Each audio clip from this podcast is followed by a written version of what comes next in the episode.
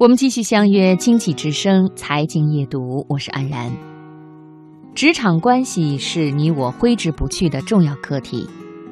如果人际关系问题不解决，继续待下去感到憋屈，跳槽之后难免会遇到新的人际困扰，那总不能一直跳槽吧？不少人都很想改善职场人际关系，可是却苦于无从下手。今天的职场故事，我们来分享职场生涯规划师赵小黎的一篇文章。我接到的第一例职场沟通案例，来寻者是我带过的一名学生小婷。那天上班两年的小婷约我出来，听说我在做职业咨询，就想找我聊聊。小婷和我说了一件让她困惑许久的事情。事情是这样的。由于公司效益不好，一方面很多有门路的员工都辞职了，另一方面公司又不愿意花钱招新人。出于节约成本的角度考虑，有些事情老板就会临时指派员工救场。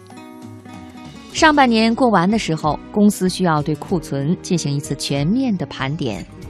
小婷一个人显然不够，于是老板就指派行政部的小王和销售部的小刘协助小婷去仓库盘点。小王和小刘满脸不悦。盘点那天，小婷发现有一款产品数量不对，便跑去找仓管询问原因。两人就在车间的一角说起话来。正巧小刘上完厕所回来。去仓库的路上看到了这一幕，小刘认为小婷太过分了，他们无偿帮他盘库，结果呢，小婷倒和人聊起天来，一气之下跑回去和小王一说，两人气愤不已，直接告状到了老板那里，说小婷有时间和人聊天都不肯去仓库盘库存等等。老板呢就把小婷叫到了办公室，当着小王和小刘的面询问事情原委。小婷感到满腹委屈，她中间好几次试图辩解，都被老板噎了回去。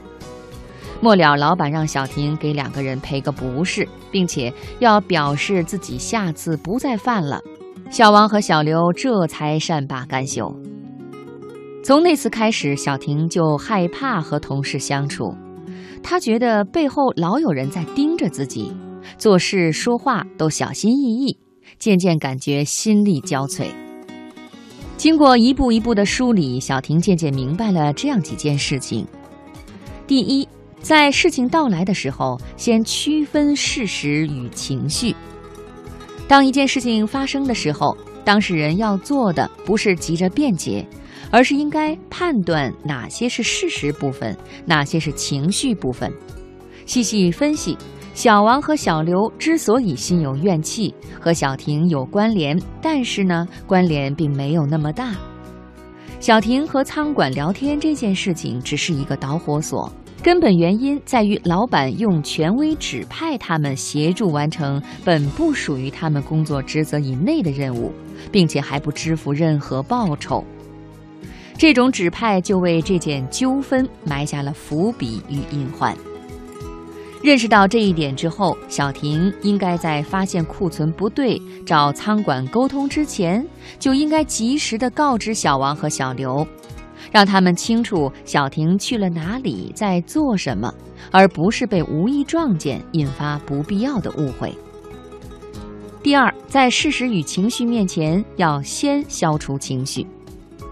那么问题来了，就这件事来说，当小婷被老板叫到了办公室，面对小王和小刘，他应该如何处理最为妥当呢？最明智的做法就是让步，接纳对方的情绪，平复对方的心情。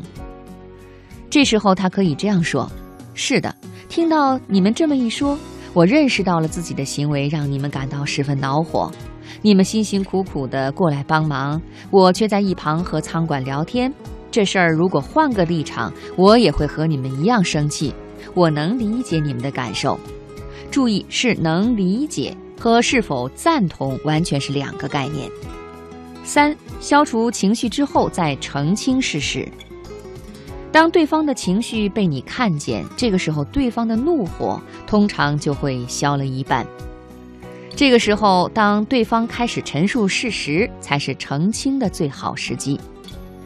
在澄清之前，你还是需要承认自己的不足，比如说：“是的，这件事情我确实没有处理好，给你们带来了困扰，请给我两分钟时间，让我说明一下情况，可以吗？”通常这个时候，对方的怒气也就消了，小婷就可以阐述事情的原委了。但同时，他还应该加上这么一句：“这件事情我还确实有没有做到的地方，我应该在找仓管之前及时告诉你们，这样也不至于产生这场误会。那下次我一定会注意的。”这样一来，在消除情绪之后，澄清事实，承认自己的不足，表个态度，或者说出解决办法。一场原本剑拔弩张的人际危机就能够轻松化解了。小婷那天和我聊了很多，她意识到自己在职场中如此憋屈，和童年的经历密切相关。她小的时候，只要她觉得委屈，想要哭泣的时候，妈妈总会说：“哭什么哭，没出息。”于是，一次次试图宣泄情绪的机会就这样被无情的扼杀了，以至于到了职场中，小婷在遇到这种委屈和冤枉的时候，只会默默承受。而类似于小婷这种人，如果积攒了大量的负面情绪，得不到宣泄的出口，是很容易患抑郁症的。这里教你一个好用的方法。那就是把自我当成一个孩子，当情绪像个孩子那样被你接纳了之后，他就不会再困扰你了。这就像什么呢？这就像你的孩子想买一件东西，结果你不给他买，他会放声大哭一样。这时候你可以蹲下来，看着他的眼睛说：“宝宝，你很喜欢这件东西，可是没想到妈妈或者爸爸不给你买。”所以你感到很伤心，对不对？那你就哭吧，我陪着你。这样一来，孩子发现自己没有哭的必要了，因为他的情绪已经被你理解了。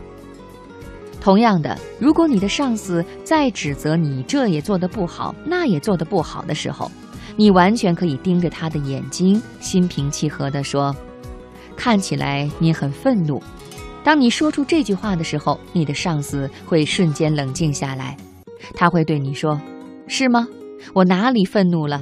我就是想跟你说说什么。”当对方的愤怒被你接纳了，对方自然就会平息怒火。这个时候，你和对方的沟通才真正开始。